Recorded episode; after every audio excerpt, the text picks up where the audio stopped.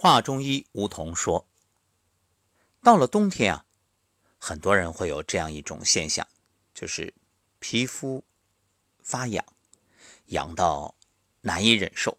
哎呀，每天挠啊挠啊，甚至不分场合，有时候特别尴尬。你想，你开着会一直在挠，那领导看了，他嘴上不说，他心里觉着这人怎么这样？那这个痒到底是什么原因呢？”在《素问·至真要大论》中有“诸痛痒疮，皆属于心”的说法。首先，肯定与你的心有关；其次，也与肝有关系。关于这个问题啊，我认为罗大伦博士说的特别到位，所以今天就给大家分享罗大伦先生的文章，谈谈这冬天皮肤。发痒的问题，人体气机，我们都知道啊。那养生是因时、因地、因人三原则，所以人体气机呢，随着四季浮沉。夏天啊，阳气在外，气机外浮，汗出的比较多，所以皮肤是湿润的。那冬天气机向内收敛，阳气潜伏，这时候皮肤表面容易干燥，这样呢，就有了一个瘙痒的基础。也许您会问了，这到了冬天，根据这气机沉浮，人皮肤都干燥，是不是都会发痒啊？这不一定。前面我们说了，既要因时，也要因地，还要因人，能够适应这种气机变化，一般来说啊不会痒。但是那痒的人呢，就说明你不能适应啊。什么人会不适应呢？首先就是阴虚。阴是人体内主静主润的物质，比如津液、精血，所以阴虚就说明你本身体液不足。那到了冬天，气机内敛，体表的津液更加不足，这样呢就无法去濡润你的皮肤，导致皮肤愈发干燥，表层受损，就有了这种哎呀受不了的瘙痒。这种人啊，同时会有阴虚的特征。比如你看舌质啊，舌质红，舌苔薄或者没有苔，脉搏呢跳动的很快，眼干口干，呃特别想喝凉水，手心脚心发热，心烦，容易发火，而且容易脱发、耳鸣，晚上睡觉呢会盗汗，大便干燥。所以如果出现这些问题，那你就可以判断这是阴虚。怎么办？有一味麦味地黄丸，麦子的麦，啊，它主要是滋补肺肾之阴。阴虚的人啊，冬天坚持服用，可以改善这个皮肤瘙痒的状况。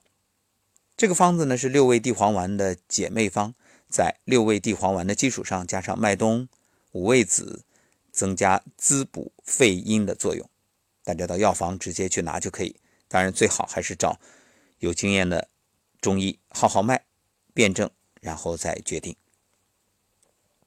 第二类是血虚，还有人会说了，这阴虚里边不包括血虚吗？对，血呢是阴的一部分，但是血非常重要，所以它出了问题会有自己的这种表现。那中医里面血虚和阴虚呢还是有区别的。血虚之人因为血液不足，冬天气机收敛，就导致体表濡润不够。因为本身血液就会起到濡润机体的作用，那血虚的人什么表现啊？你看舌头颜色很淡，会失眠，记忆力减退，劳累之后呢就会头晕心悸，而且，呃，有黏膜的地方颜色会变浅，比如眼睑或者嘴唇。夏天的时候啊，这个手脚是温暖的，可到了现在这个冬天，冰冷，而且怕风怕冷。还有就是蹲在地上蹲一会儿，猛地站起来的时候会有眼前一黑的状况。如果是女性啊，月经的颜色会淡，月经量很少，甚至闭经。那么这种血虚之人，冬天皮肤瘙痒，中医呢叫血虚生风。这个时候啊，就需要补血养血，血行则风自灭。其实血虚的人啊，不仅皮肤瘙痒，而且手脚冰冷，因为血液无法温养四肢啊。那有人说了，阳虚不也是手脚冰冷吗？不一样，阳虚的人啊，他无论冬天夏天手脚都是凉的。那血虚的人夏天呢手脚还比较温暖，到了冬天才变凉。由血虚导致的手脚冰凉，这个时候啊，有人说了，那我温阳不就行吗？啊，拼命吃干姜附子，不行，效果不好。这像什么呢？就好像锅里没水了，你还点着火去烧这个锅，锅就受不了了。所以这个时候要加水再温阳，加水就是养血。养血呢，用玉灵膏，这是清朝温病大师王梦英的方子，大家可以上网去搜一搜。有人可能会说，那四物汤也很好。实际上呢，相比于四物汤，玉灵膏啊，它作为一种食疗的方式，那更简单，更安全。还有一类是血瘀，血瘀之人啊，这气血循环本来就有问题，到了冬天呢，寒冷凝滞气血，就加重了气血循环障碍，这样营养物质更加难以到达体表。不用说，又是皮肤的问题，和前面所讲的很相似。那么血瘀之人啊，记忆力会下降。喉咙总是干的，有皮肤干燥的问题，皮肤表面容易出现红血丝、青血丝，肢体呢，有人会特别疼痛，嗯，这种疼痛的特点，白天轻，晚上重，而且啊，这舌边、舌尖容易有瘀斑、瘀点，舌下静脉呢又粗又黑，会向四周分叉。那么很多老人冬天特别容易瘙痒，就是与这种血瘀体质有关。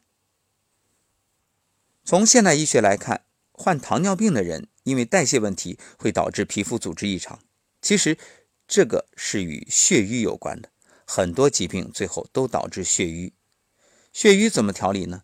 三七粉配合进口的西洋参粉，两者啊一比一。